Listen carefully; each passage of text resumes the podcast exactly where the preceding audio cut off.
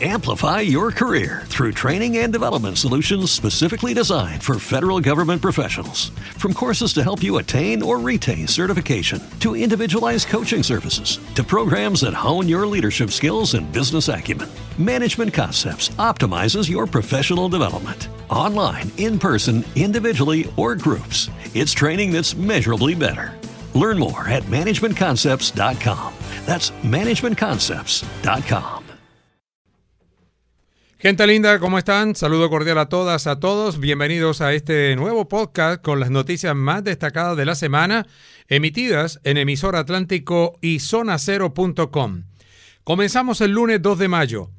El experto en temas de seguridad Arturo García afirmó que la alta cifra de homicidios en abril confirma que las autoridades no han logrado frenar la ofensiva criminal en el departamento, particularmente en Barranquilla reveló que el mes anterior se registraron 54 homicidios en el departamento del Atlántico, de ellos 32 en Barranquilla y 14 en el municipio de Soledad.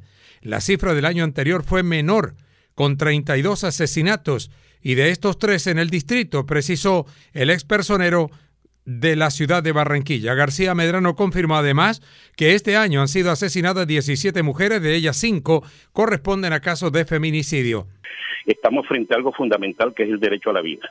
Y frente al tema del derecho a la vida no podemos tener justificaciones, si son más o si son menos, como usted lo señala, son cifras, son no son solo cifras estadísticas, son personas. Y tenemos que ir a la realidad de lo que está pasando. Pues esa realidad, Jorge, con mucho respeto, durante muchos años no se ha logrado identificar. Por eso los análisis, al ser equivocados en gran parte, pues las rutas y las alternativas que se han planteado en la lucha contra el crimen organizado han presentado unos resultados parciales, pero no detienen, desafortunadamente, como lo muestran estas cifras, la cadena de violencia, especialmente en lo que tiene que ver con la pérdida de vidas humanas.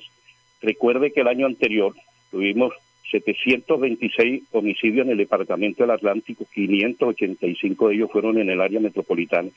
Y desafortunadamente la perspectiva de este año, en estos primeros cuatro meses, que creíamos iban a cambiar, iban a variar, no lo son, no lo muestran, y mucho más en el mes de abril, donde como lo analizo, el año anterior tuvimos 31 víctimas en el departamento, de los cuales 13 fueron en la ciudad de Barranquilla, y en este momento este mes no ha terminado con 54 casos.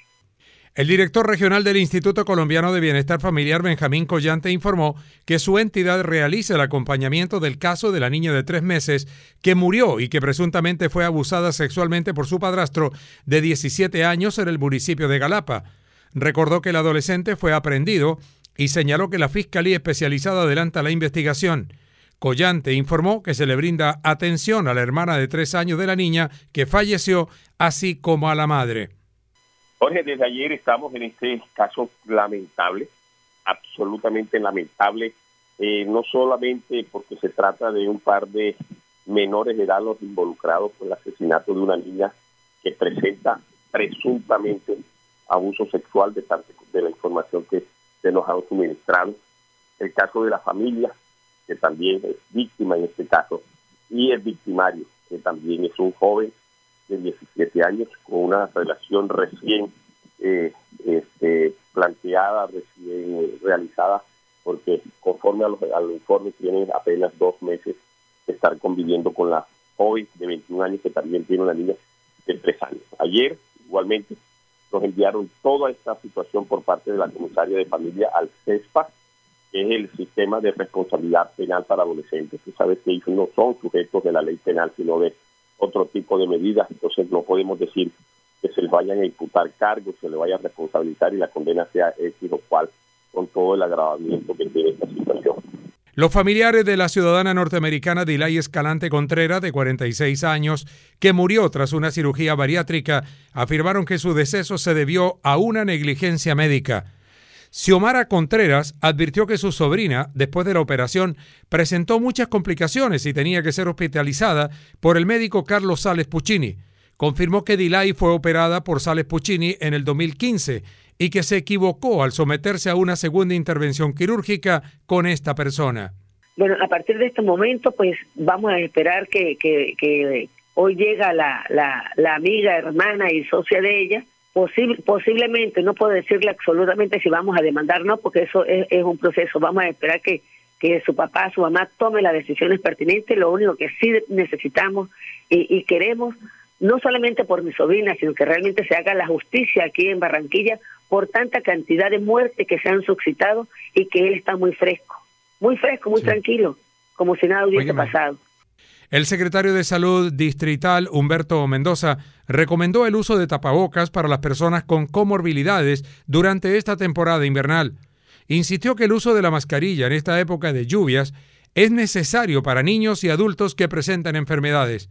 El funcionario recordó que el uso del tapabocas se suspendió en lugares cerrados, menos en hospitales, hogares geriátricos y en el transporte público, recordando que la medida se levantará el 15 de mayo en las instituciones educativas. Eh, efectivamente, pues ha iniciado esta, estas medidas que contemplan para los territorios que tengan un mayor porcentaje del 70% de esquemas completos de vacunación y más del 40% de refuerzo. Creo importante lo que ha establecido el Ministerio de Salud de insistir que independientemente de esto, cada persona tiene la obligación de cuidarse a sí mismo, a su familia, a los equipos de trabajo, a la sociedad en general, y se deben extremar medidas de cuidado. El mensaje de fondo es que todo aquel sintomático respiratorio debe utilizar mascarilla.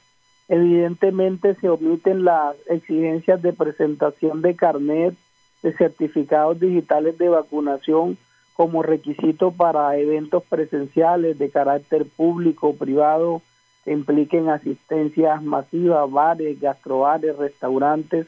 E, e insistimos en que se recomienda completar el esquema completo de vacunación. José Amar, cónsul de Chile en Barranquilla, confirmó que la alta pobreza generada por la pandemia del COVID-19 y problemas internos hace que algunos presidentes de Latinoamérica pierdan popularidad en sus países. Es el caso del mandatario chileno Gabriel Boric. Dijo que no le ha dado una respuesta positiva a esta problemática, principalmente en pequeñas ciudades del norte de esa, ciudades del norte de esa nación, donde la población migrante es muy alta, con venezolanos, haitianos y colombianos.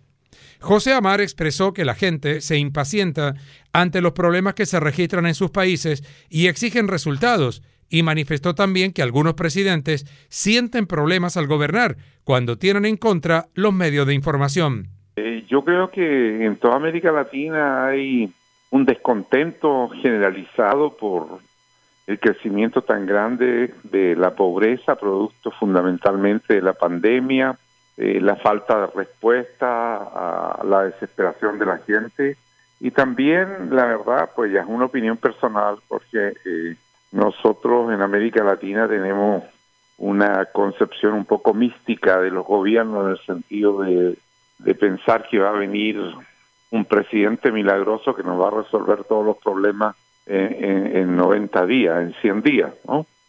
El director ejecutivo de Asoportuaria, Lucas Ariza, destacó el buen comportamiento del canal de acceso al puerto de Barranquilla. Reconoció que la draga permanente contratada presta una excelente labor, permitiendo un buen movimiento de carga por el puerto local. Bueno, Jorge, a nosotros también nos gusta mucho compartir buenas noticias y de pronto tener la posibilidad de cambiar la narrativa y, y pues resaltar cuando las cosas salen bien. Eh, y en este momento, pues el puerto cuenta con una draga que está haciendo un buen trabajo, tiene eh, un calado habilitado de 9.7 que está permitiendo el normal tránsito de mercancías, minimizando los desvíos, minimizando los aligeramientos. La draga está en Cartagena en un mantenimiento hace será 15 días y debe llegar mañana o pasado y en ese tiempo no se tuvieron ninguna ninguna novedad, no se tuvo ninguna novedad. Eh, eh, y, pues digamos que eso también se ha visto reflejado en un movimiento de carga que ha sido positivo para el primer trimestre, un crecimiento del 15% y pues esperar, vamos a seguir en esa dinámica. Así llegamos al martes 3 de mayo. El candidato presidencial Sergio Fajardo afirmó que va hasta el final y expresó que sigue conversando con el también aspirante Rodolfo Hernández, de quien dijo es su amigo y coincide en la lucha contra la corrupción. Señaló también que no ha hablado con la candidata Ingrid Betancourt manifestando que la saluda cuando se encuentran en los debates.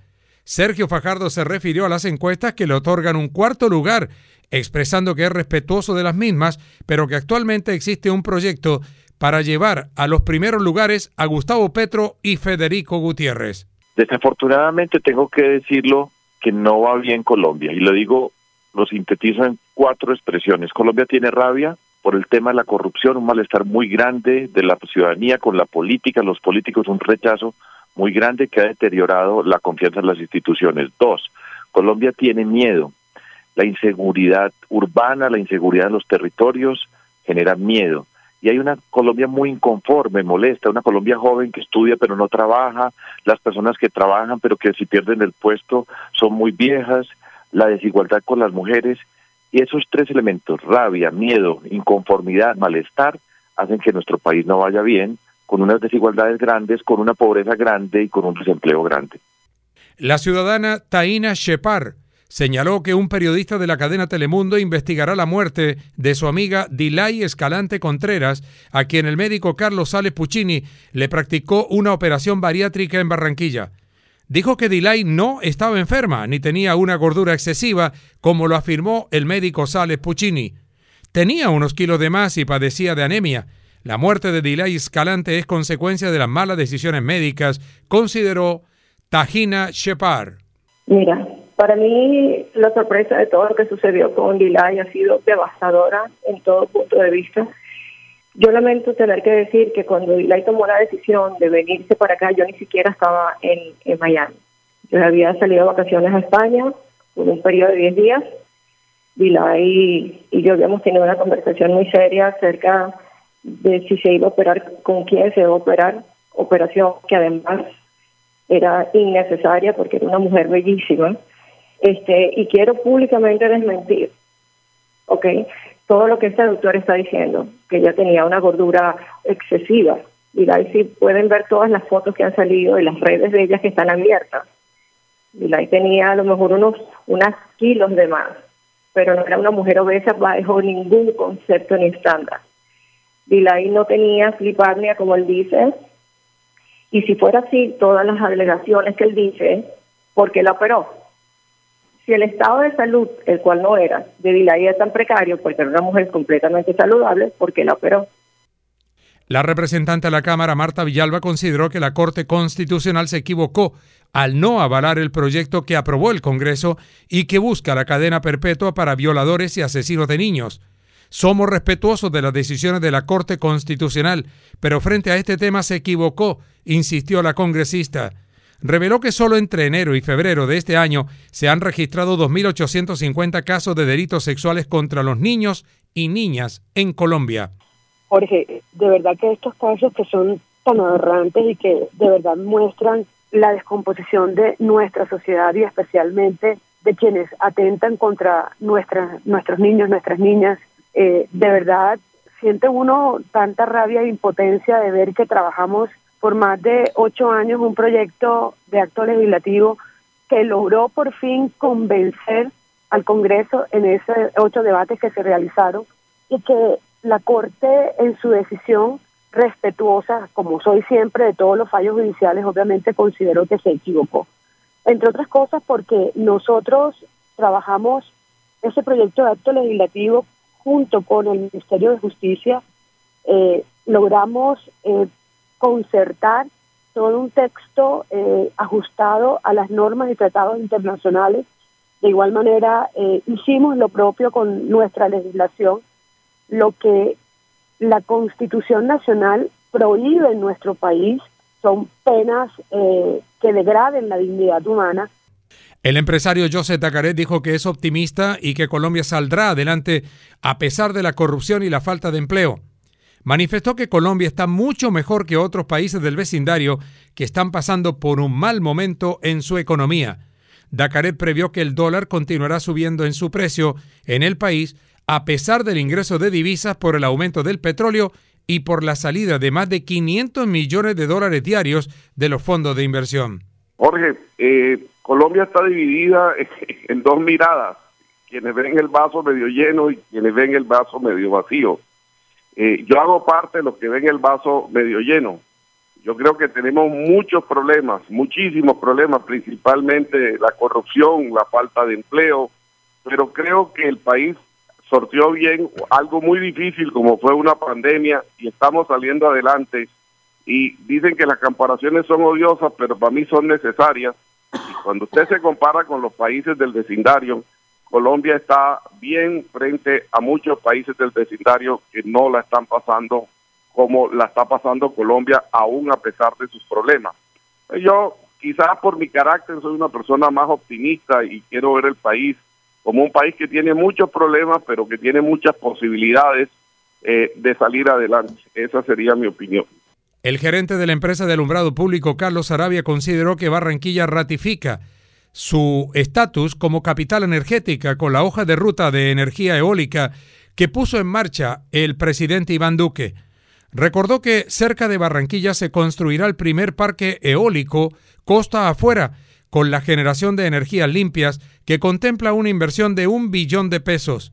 Carlos Arabia afirmó que esta iniciativa afianza a la capital del Atlántico como una biodiversidad.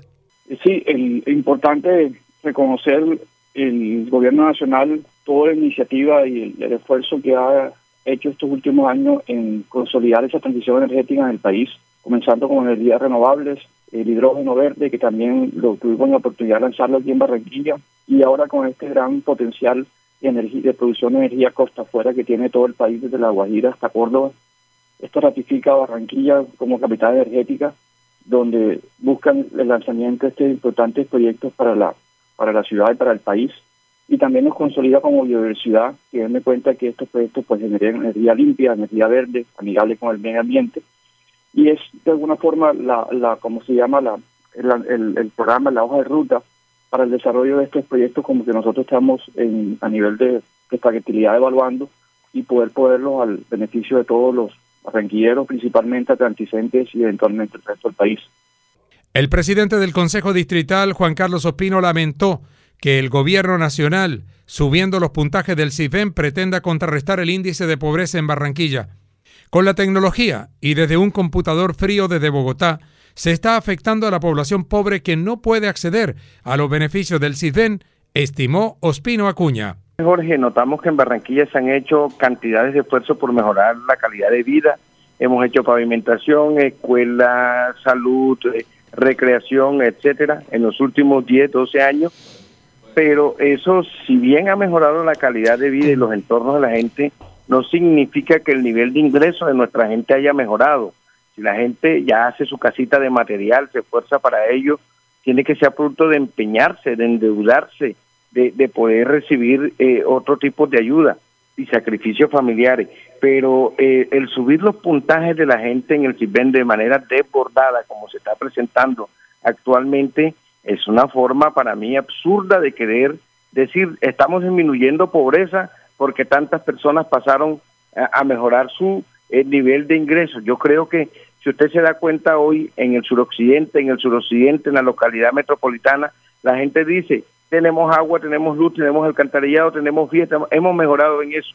Pero ahora no hay para pagar el agua, no hay para pagar la luz, no hay para pagar, porque el único servicio económico y eficiente aquí es el gas. Así llegamos al miércoles 4 de mayo. Luis Manuel Díaz, padre del futbolista Lucho Díaz, quien triunfa en el Liverpool de Inglaterra, dijo que se siente feliz, al igual que su población Barrancas, en el departamento de La Guajira confirmó que él fue el primer técnico y formador de Lucho y manifestó que desde muy niño se dio cuenta que su hijo era muy rápido y un gran dominador del balón. Vendrán muchas cosas más para Lucho Díaz debido a su trabajo y dedicación, aseguró Luis Manuel. Afirmó que su hijo se adaptó rápido al Liverpool debido a su buena relación con los compañeros del equipo. Hermano, bien, gracias a Dios. Pues tranquilo, pero feliz eh, satisfecho de todo el trabajo de Lucho, pues sabemos de las cualidades y el talento que tiene él y de lo que es capaz, pues eso nos tiene muy contentos a, Barrancas, el barrio donde nació Luis, a La Guajira, Colombia y, al mundo entero. Yo pienso que eh, falta mucho más y, y, que tenemos que lograr otras cosas que hacen falta, pero eso lo hacemos con trabajo y dedicatoria. Pues póngale la firma, primer técnico, el primer formador, el papá, eh, el de todos los tiempos, el que, el que impulsó a Luis, el que ayudó a Luis, en su proceso y ahí seguimos, hermano, ahí seguimos con la familia de la mano, con mi señora, con mis, con, su, con mis otros hijos y con la familia que es la que pues le da uno la fortaleza para las cosas. El presidente del sindicato del Cuerpo de Bomberos de Barranquilla, Edwin Pacheco, reconoció que esa institución ha tenido un cambio en los últimos 15 años, pero advirtió que la alcaldía distrital debe garantizar el funcionamiento al 100% de todas las máquinas de socorro. El servicio de bomberos es público y el Estado debe asumir su responsabilidad. Teníamos cinco máquinas varadas y ayer salieron a correr a repararlas. Una máquina estaba sin servicio por un repuesto de 70 mil pesos. El líder sindical denunció que es mala la relación con la secretaria de gobierno Jennifer Villarreal, afirmando que no los atiende para el suministro de uniformes y cambio de la alimentación. Eh, sí es cierto que en los últimos 15 años hemos tenido una transformación de más del 100%, eso hay que reconocerlo.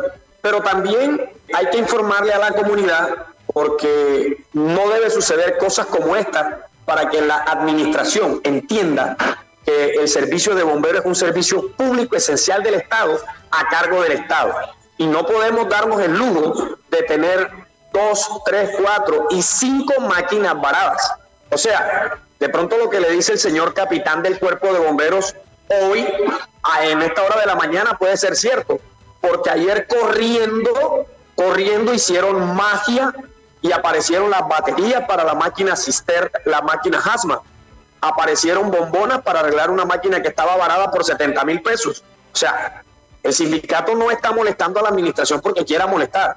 El sindicato está haciéndole ver a la administración que Barranquilla necesita un compromiso verdaderamente serio en tema de seguridad contra incendio.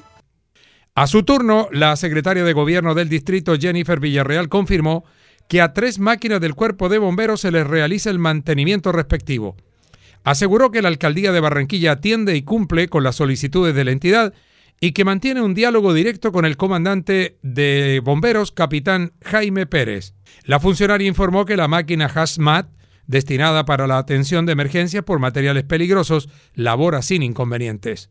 Desde el año 2011 se ha venido manteniendo en la ciudad de Barranquilla desde ese momento. Tenemos eh, este año específicamente los mantenimientos preventivos y correctivos de las máquinas ya están realizados. Con relación, y alcancé a escuchar la última parte, cuando Edwin comentaba de la máquina que utilizaron ayer para atender una emergencia, que es la máquina Hashman para atender materiales peligrosos, evidentemente ya todo había sido concertado con el capitán del cuerpo de bomberos, que es el comandante Jaime, sobre cada una de las visitas que a recibir esta semana por parte de los operadores de las, de, de las personas que se encargan de hacer los mantenimientos. Evidentemente las máquinas son importantes para el trabajo de nuestros bomberos. Nosotros en la administración valoramos y respetamos lo que hacen cada día y sabemos que necesitamos que tengan sus máquinas completamente adecuadas todo el tiempo. La directora científica de la clínica Campbell, Annie Toscano, anunció que pronto será dada de alta la mujer que fue golpeada por el cardán que se desprendió de un camión que transitaba por la carretera de la Cordialidad. Manifestó que la lesionada Olis Carolina Medina Escorcia, de 26 años, registra fractura de cráneo y trauma de clavícula.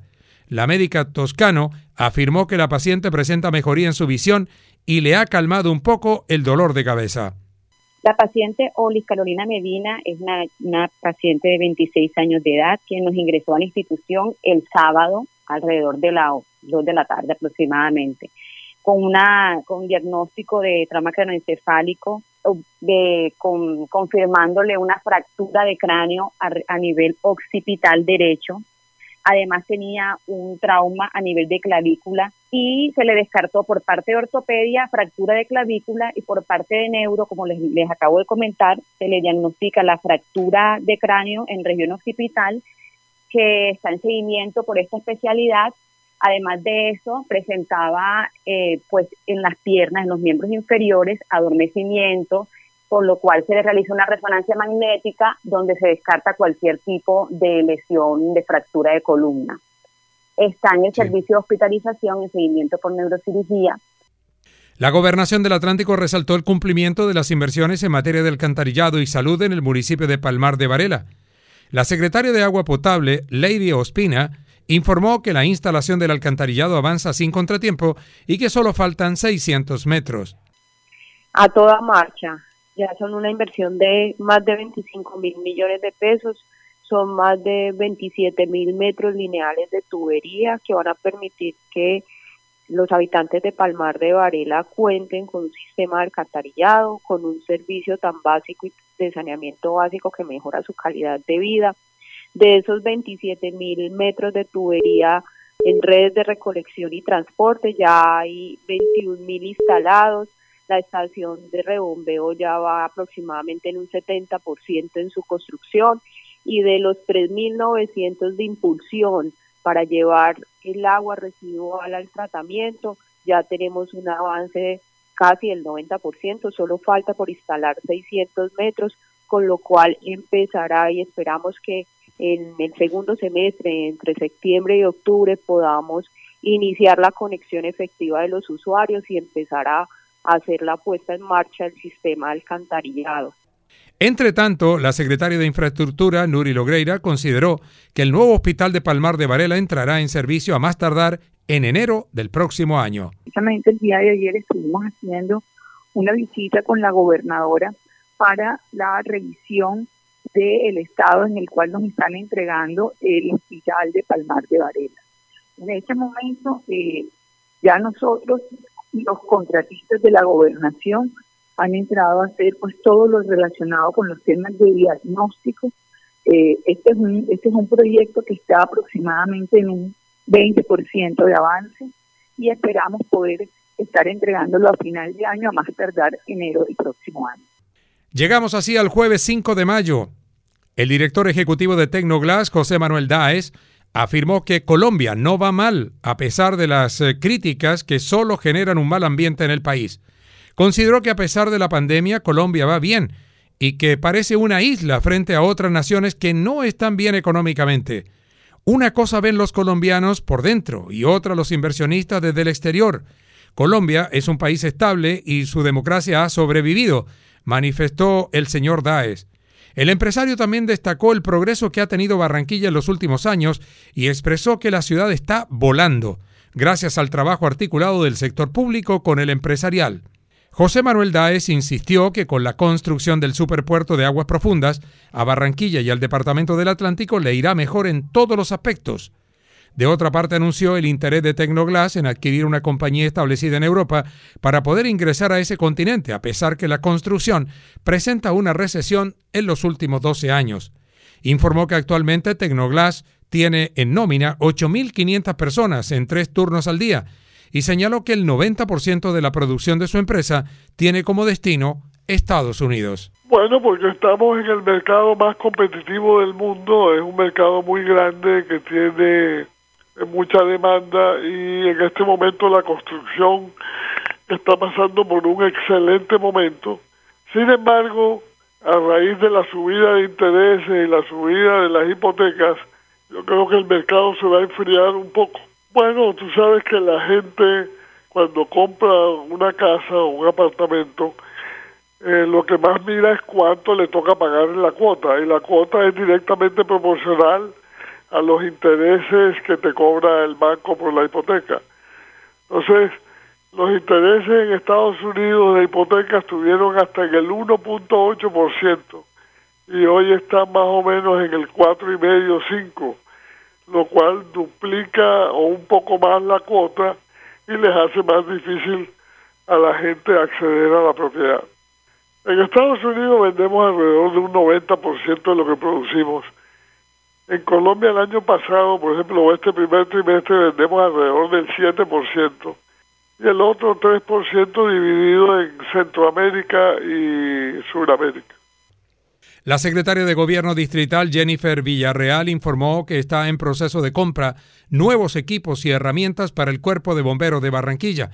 Igualmente manifestó que se realiza el mantenimiento a las estaciones y que se continuará garantizando el bienestar de los socorristas. La funcionaria reiteró que el mantenimiento de las máquinas de bomberos se programa con un mes de anticipación debido a que los técnicos y mecánicos llegan procedentes de Bogotá. Hay muchas cosas que nosotros como administración ya venimos trabajando. la presencia de los técnicos que estaban ayer no podían ser de un día para otro porque ellos vienen desde Bogotá bajo una programación de una empresa eh, que es una empresa internacional. Aunque yo hubiese querido que viniesen ayer mismo, no hubiese podido hacerlo. Por eso siempre te comentaba que eso estaba programado con un, mes de, de anterioridad con el mismo capitán. Conciencialmente y agradezco que estaban ahí para que tú dices que estaban trabajando. Uno, porque las máquinas solamente pueden tener acceso o mantenimiento por los que nos tienen la garantía, que son el personal idóneo, porque son unas máquinas muy importantes ensambladas en varias partes del mundo que no pueden ser manipuladas por cualquier personal. En un 15% se ha incrementado el consumo de energía en el sector residencial en Barranquilla debido a la fuerte temporada de calor. Así lo estimó el gerente de la empresa Aire, Ramiro Castilla, al explicar que los usuarios están haciendo un alto uso de los electrodomésticos de refrigeración. Es fundamental en este caso, en donde estamos afrontando unas altas temperaturas, tener en mantenimiento nuestros equipos, tener buen estado de funcionamiento, el uso de las luces, de manera tal de que podamos tener un ahorro al interior de nuestros hogares que nos permita, digamos, de alguna manera soportar esta ola de calor que hace y que incide sobre el uso de los electrodomésticos, precisamente por las altas temperaturas que ya has comentado y que hoy inciden significativamente en los consumos de nuestros hogares. Hoy hemos tenido un incremento cercano al 15% en los consumos, fundamentalmente por mayor uso de los equipos de refrigeración, pero también por la exigencia que representa para ellos la operación normal dada las altas temperaturas que hay en el exterior la psicóloga Ruth Pareja del Movimiento Amplio de Mujeres reiteró el llamado a las autoridades para que se realice un Consejo de Seguridad por la violencia acrecentada contra las mujeres en esta zona del país. Insistió que deben ser instaladas mesas de trabajo para concretar medidas en materia de seguridad para las mujeres en Barranquilla. Realmente estamos preocupadas porque seguimos insistiendo que esta problemática no puede ser solamente cifras, Aquí tenemos que tener una mirada profunda, Jorge, el por qué están asesinando a las mujeres, qué está pasando. No nos podemos quedar con el fenómeno de forma, sino de fondo y hacer unas mesas de trabajo. Yo hoy llamo a las autoridades a hacer unas mesas de trabajo para poder con todo un equipo interdisciplinario, desde una mirada social, desde una mirada económica, política, ¿qué está pasando? El alcalde de Malambo, Rumenige Monsalve, insistió que con la formación de los jóvenes a través del SENA se contribuye a la recuperación de la economía en el municipio. Manifestó que su administración trabaja en alianza con el SENA con estudios técnicos y tecnológicos para los jóvenes malamberos. De otra parte, el mandatario destacó el compromiso de la Gobernación del Atlántico, el Gobierno Nacional y de la Alcaldía para optimizar el servicio de agua potable. Se están adelantando trabajos y estamos en el 90% de las contrataciones. El alcalde resaltó que gracias a que se garantiza que Malambo tendrá agua 24 horas al día, se construirán 7.800 viviendas por parte de ocho importantes constructoras. Eh, en estos días, en 15 días, vamos a caminar los barrios porque ya empieza la socialización de esos barrios para comenzar a comenzar a meter las redes de agua en los barrios vamos a llegar hasta los mangos, cristales 1, cristales 2, cristales 3, todo ese sector. No queda ni un solo barrio del municipio de Malambo sin cambio de redes y no queda un solo barrio que le llegue agua potable 24 horas. Ahora, nosotros lo estamos haciendo posible en cuatro años con pandemia. Malambo tenía más de 480 años de atraso, de atraso. Hoy le digo a los malamberos, no nos quedemos en ese tiempo, en ese atraso que teníamos, Hoy estamos viviendo un nuevo momento, hoy estamos teniendo una nueva oportunidad de sacar a Malambo adelante en tan solo dos, 24 meses que llevamos. Así amigos, llegamos al último día laboral de la semana, viernes 6 de mayo. El psiquiatra Juan Isaac Llanos advirtió que el excesivo consumo de alcohol y drogas alucinógenas hace que las personas tengan conductas equivocadas durante la celebración del Día de la Madre. Explicó que esta situación hace que las personas fluyan ciertas ideas, terminando en discusiones y riñas con la familia. El informe de medicina legal revela que en el 80% de los homicidios durante la celebración del Día de la Madre, los implicados se encontraban bajo los efectos del alcohol, anotó el psiquiatra. Sí, sí, indudablemente, mira, esas estadísticas que hablaste de medicina legal, excelente. Eh, allá vemos en medicina legal que más del 80% de las muertes, todas estaban bajo efectos de alcohol. Es una cifra supremamente alta. Entonces tenemos claro que el consumo de drogas alucinógenas, el consumo de alcohol eh, es uno de los eh, detonantes de que la persona haga conductas totalmente inadecuadas. El secretario del Interior del departamento, Yesid Turbay Pereira, informó que los dos sujetos capturados por la incineración del bus urbano en el sector de Caribe Verde, en Barranquilla, serán judicializados por terrorismo. Todo el peso de la ley recaerá sobre estos delincuentes. Las autoridades trabajan de manera articulada para garantizar la seguridad de los atlanticenses por el paro armado del Clan del Golfo, manifestó el funcionario. Dijo también que se dispuso de un plan especial para la celebración del Día de la Madre, con la participación de 1.605 miembros de las fuerzas militares en el departamento.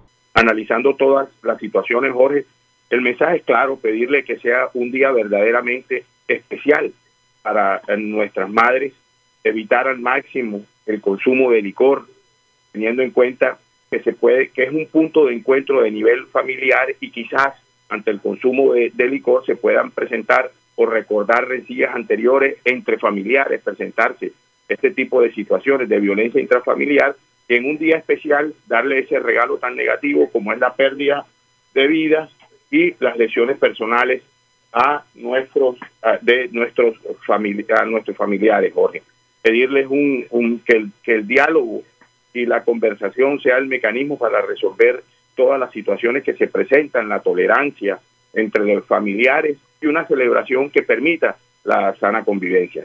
De manera normal se presta el servicio de buses urbanos en Barranquilla a pesar de la quema de un automotor en Caribe Verde por presuntos integrantes del Clan del Golfo. El gerente de Alianza Sodis, Juan Carlos Calderón, agradeció a la ciudadanía que reaccionó y ayudó a capturar a los responsables de la quema del bus de esa compañía. Bueno, pues ayer una situación lamentable que se presentó, como usted lo mencionó, con uno de los buses que opera en la, ruta de Ciudad Caribe, con la incineración de este vehículo, pues lo único que hace es afectar a la comunidad. Esos vehículos son que prestan servicio a este sector de la ciudad. La misma comunidad, pues eh, reaccionó contra estos eh, terroristas y ayudó a la policía a que lo pudieran capturar. Finalmente, eh, en, la, en, tarde de ayer, yo reuní a todo el personal de conductores para poder dar parte tranquilidad después de haber conversado con el general Hernández, con el, el, coronel Sepúlveda, para poder garantizar que es que van a tener una operación de acorde y con que la autoridad va a estar presente en las vías para poder que tengan la seguridad tanto usuarios como conductores la concejal de Soledad Claudia Llano denunció que fue amenazada por un agente de policía de nombre Virgilio Enrique Sarmiento, quien fue denunciado ante la fiscalía por agredir a su compañera sentimental. Señaló que ella, como concejal, recibió este caso y prestó colaboración a la mujer agredida, a quien identificó como Mónica Rangel. A través de WhatsApp este sujeto me amenazó y me dice que le estoy dando dedo a su mujer para que lo denuncie ante las autoridades. La agredida con anterioridad llevó su caso a la fiscalía, expresó la concejal Claudia Llanos.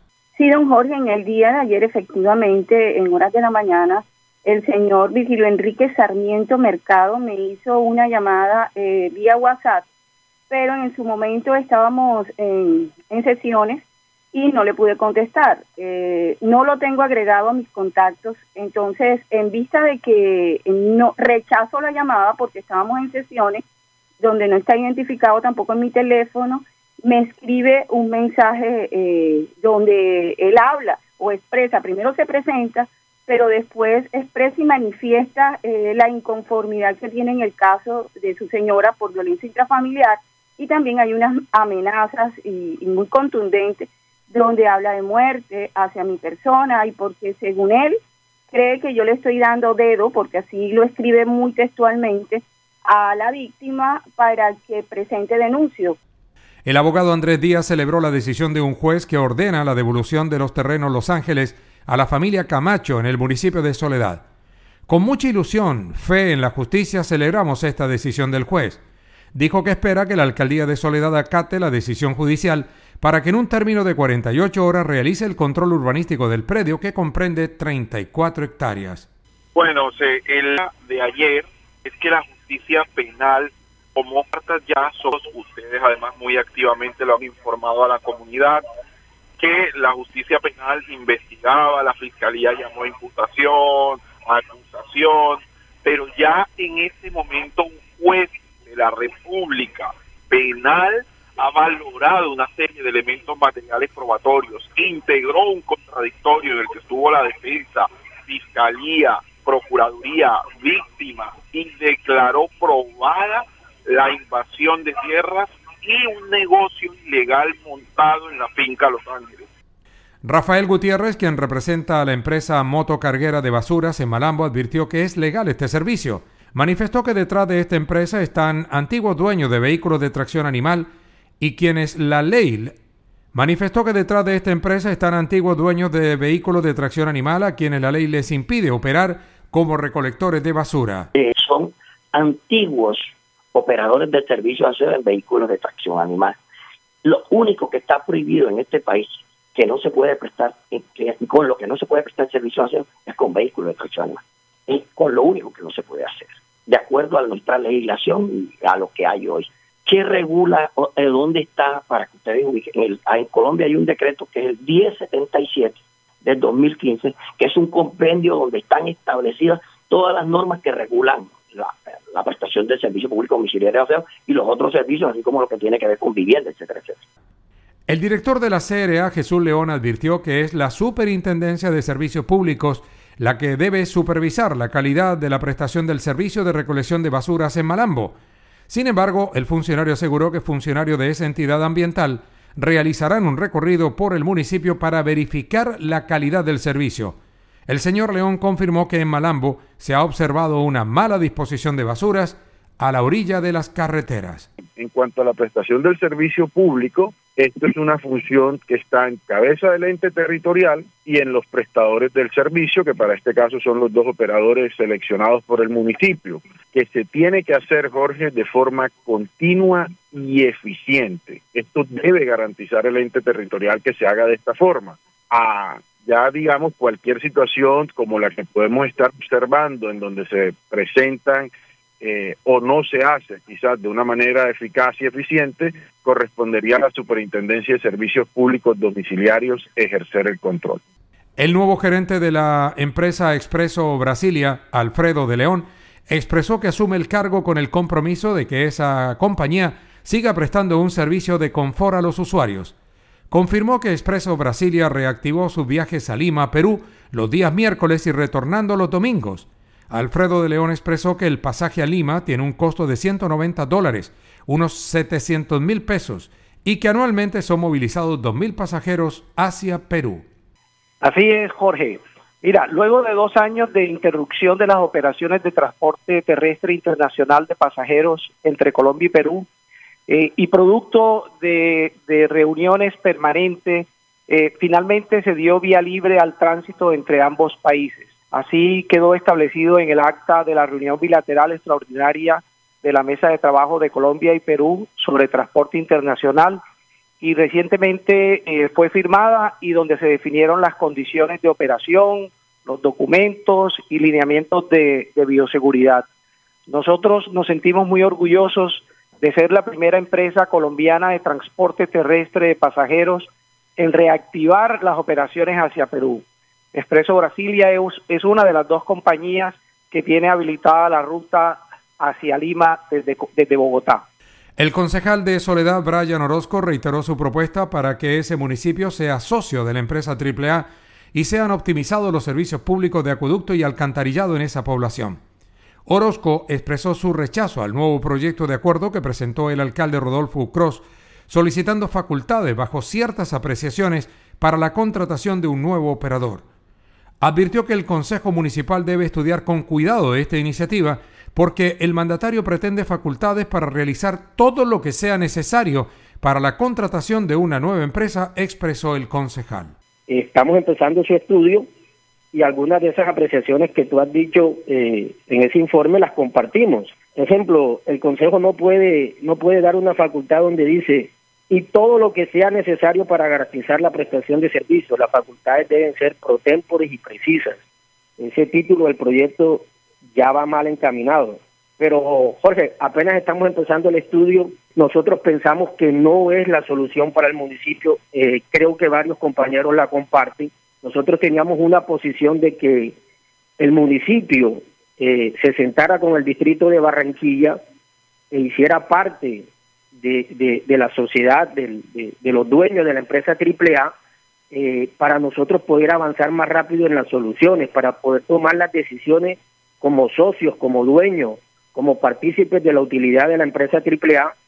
Varios, varios concejales habíamos hecho esa propuesta de que fuéramos socios, que participáramos en la adquisición, porque es que Soledad necesita un dinamismo diferente, Jorge. Nosotros ya vamos a llegar a los 900 mil habitantes Así amigos, llegamos al final de este nuevo podcast que hacemos con mucho cariño con las noticias de Emisor Atlántico y zonacero.com. Que pasen un resto de semana muy feliz. Amplify your career through training and development solutions specifically designed for federal government professionals. From courses to help you attain or retain certification, to individualized coaching services, to programs that hone your leadership skills and business acumen, Management Concepts optimizes your professional development. Online, in person, individually, or groups, it's training that's measurably better.